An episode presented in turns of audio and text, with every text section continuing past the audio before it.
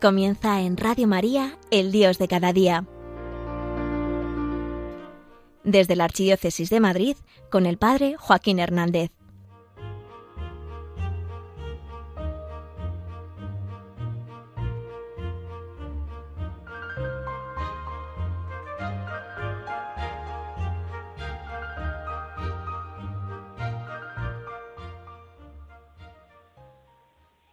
Muy buenos días, y yo soy el Padre Joaquín. Esto es Al Dios de cada día, programa de Radio María para gente despierta. Y hoy te voy a hablar de temas de fe, espiritualidad, estilo de vida.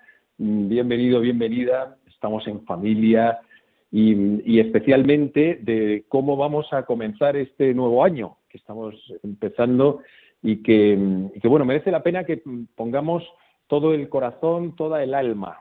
Es, no deja de ser una oportunidad bonita para, replantearnos cómo estamos también a nivel espiritual y, y, hacer un buen cierre del año 2022.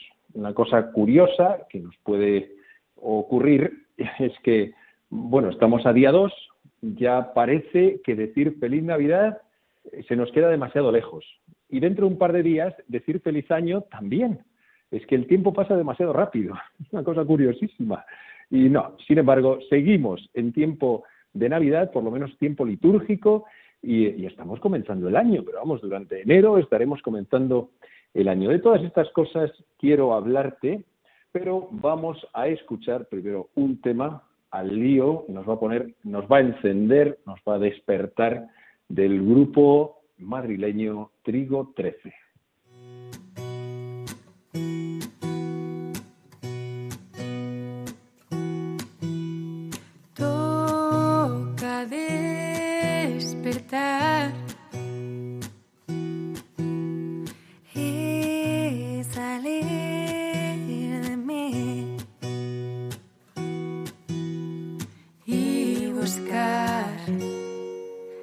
Allá.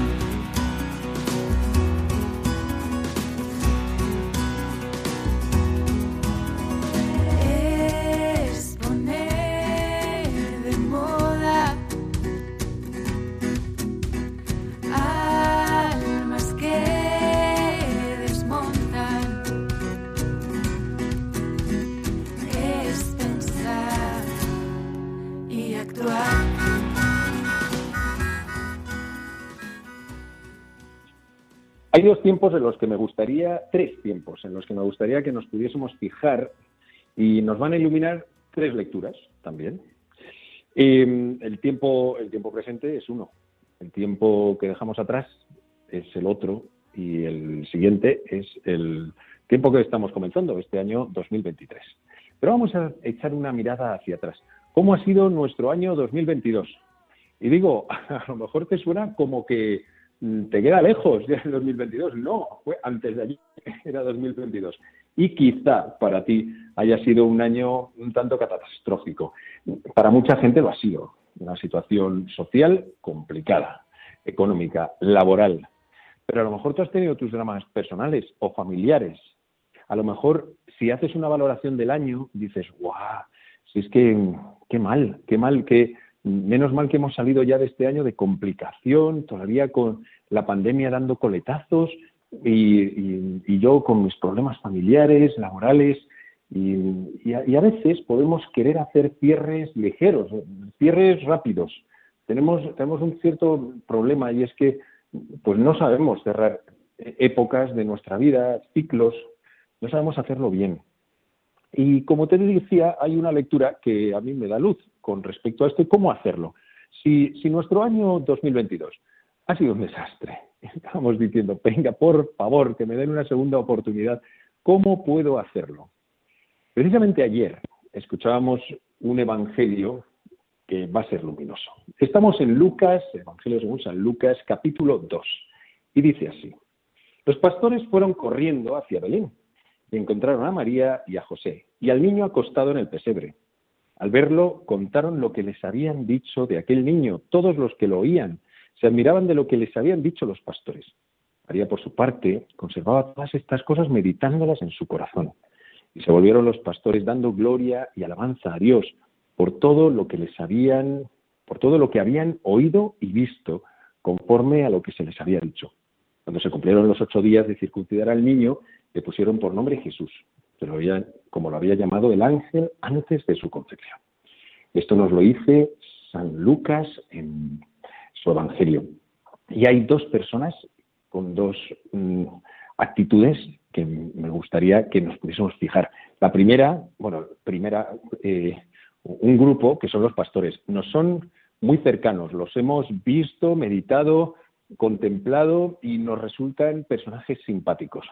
Vamos a ver, ¿qué es lo que ellos hacen? Primero han recibido el anuncio del ángel y después un, ejército del, cielo se aparece y todos cantan a coro, gloria a Dios en el cielo y en la tierra paz a los hombres que ama el Señor. Ellos se emocionaron diciendo, bueno, si nos está esperando el rey de reyes en Belén, a nosotros, ¿cómo puede ser? Esto debió de ser para ellos verdaderamente un, cambio de vida. Se sintieron eh, pues, pues sobrepasados por aquella experiencia pensarían, ¿y por qué a nosotros?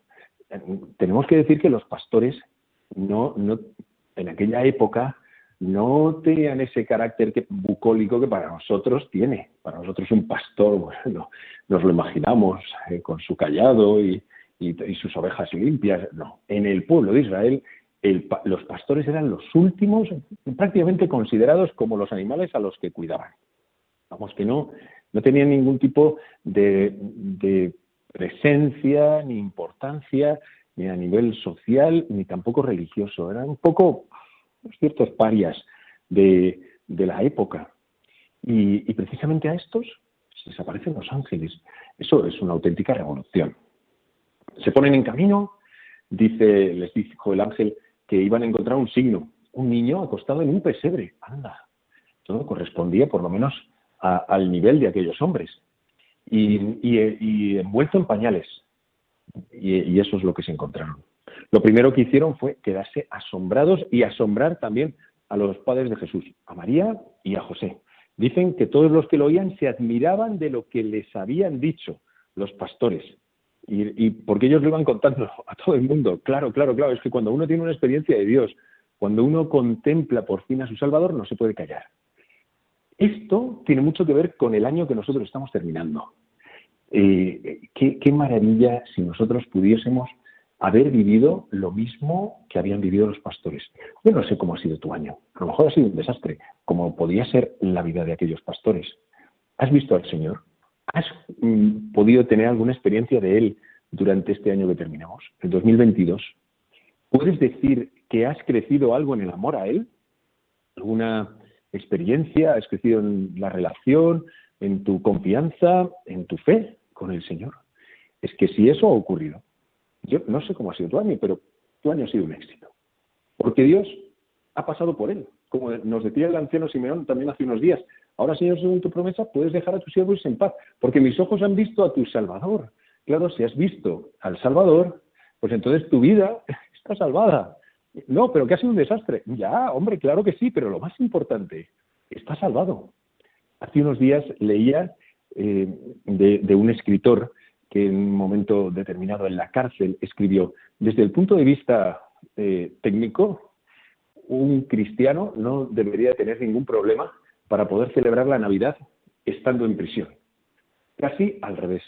¿Por qué? Porque la esencia, la esencia de la Navidad, la esencia de lo que nosotros hemos estado celebrando durante todos estos días, eso se conserva.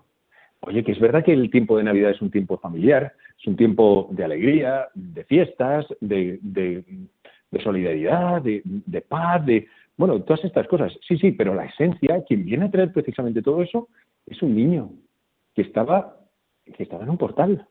Eso es lo que se encuentran los pastores. Los pastores no montaron una cena familiar, ni se encontraron regalos a los pies del niño Jesús, ni había guirnaldas, ni, ni sonaban villancicos de fondo se encontraron la sencillez de, dos padres y el, niño acostado en el pesebre. Eso es lo que vieron, no vieron más. Todos los milagros que lleva detrás la encarnación del Hijo de Dios, eh, eso ni siquiera lo contemplaron. Eh, ellos vieron una cosa mucho más sencilla. ¡Qué maravilla! La otra, la otra disposición es la de María, que dice, María por su parte conservaba todas estas cosas meditándolas en su corazón. Es que pienso que María María no, entendió todo lo que estaba ocurriendo. María se hizo multitud de preguntas y de hecho la primera pregunta se la hace al ángel, ¿cómo será eso? No porque dudase, pero sí porque se preguntaba por, por qué, cómo iba a ocurrir una cosa como esa, que el Hijo de Dios quedase encarnado en, en su seno, ¿cómo podía ser? Bueno, pues María no entendió todo, no tenía tampoco por qué entenderlo, lo guardaba confiadamente en su corazón. No hacía, evitó ella dos, dos cosas. Una sería reprimir lo que no entendía, lo que a lo mejor no acababa de cuadrarle, como, como escondiéndolo debajo de la alfombra. Una, una actitud que a veces nosotros tomamos. O tampoco cayó en la otra, como muy adolescente, adolescente de rebeldía, de, decir, ah, pues si yo no lo entiendo, entonces yo no puedo seguir adelante. Mi vida no puede seguir. No, que somos a veces un poco así, ¿no? Que si no tenemos respuesta para todo lo que ocurre, entonces nos amargamos o pensamos que, que Dios no es bueno, que, Dios ha sido injusto conmigo, aunque no lo diga, pero vivo enfadado con Dios. Y, lo noto por cómo, por, por cómo me cuesta acercarme a Él. Bueno, pues María ni una cosa ni la otra. María, es que María es el puro equilibrio, claro. Lo guardaba todo en el fondo de su corazón. Qué maravillosa María. Que ojalá nosotros podamos tener esa misma disposición. Que no entiendes cosas que te han ocurrido en el 2023. Oye, que no pasa nada si tienes un Dios en el cielo que te cuida, si tienes un Dios que es padre, eres hijo, eres hija, vamos, déjate abrazar por el Señor. Quiero seguir con una canción de mi amigo Javi Portela, que además últimamente en mi parroquia me ha echado una mano y ha sido una auténtica delicia. Se llama Dulce María. Vamos a escucharla.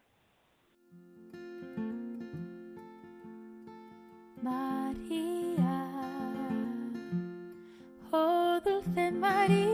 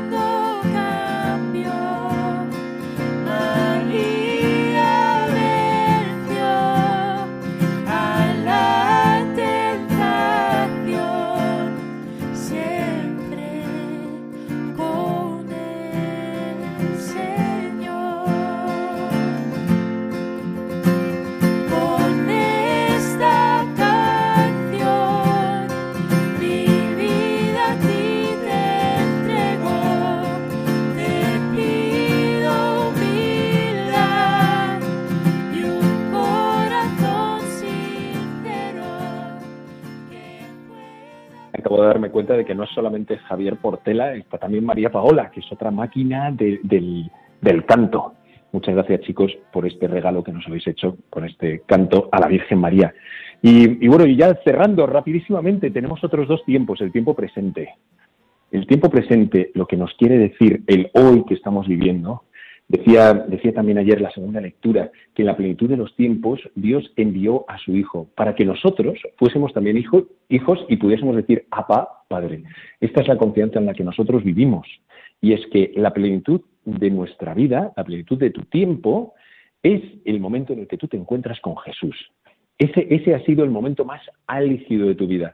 Y todo debería de vivir bajo ese momento, como si ese fuese nuestro paro. A veces corresponde a un instante y tú recuerdas que has tenido un encuentro con el Señor especial en un momento determinado. Otras veces ha sido a lo largo de los años, de una manera progresiva. Otras veces ha sido con diferentes momentos. A cada uno el Señor se nos muestra de un momento de un modo distinto. pero a todos se nos quiere mostrar y esa es la plenitud de nuestra vida. Y lo último que quería comentarte es cómo nos enfrentamos a este año 2023.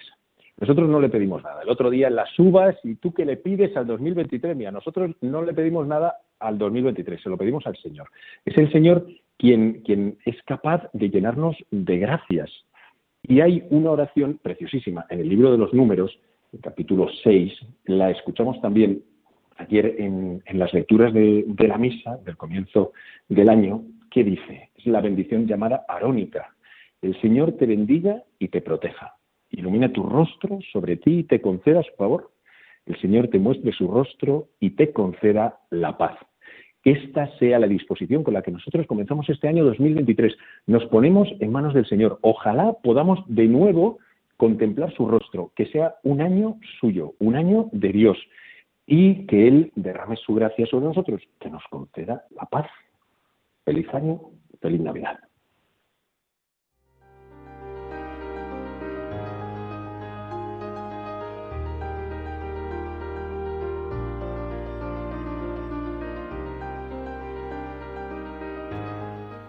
Finaliza en Radio María El Dios de cada día, hoy desde la Archidiócesis de Madrid con el Padre Joaquín Hernández.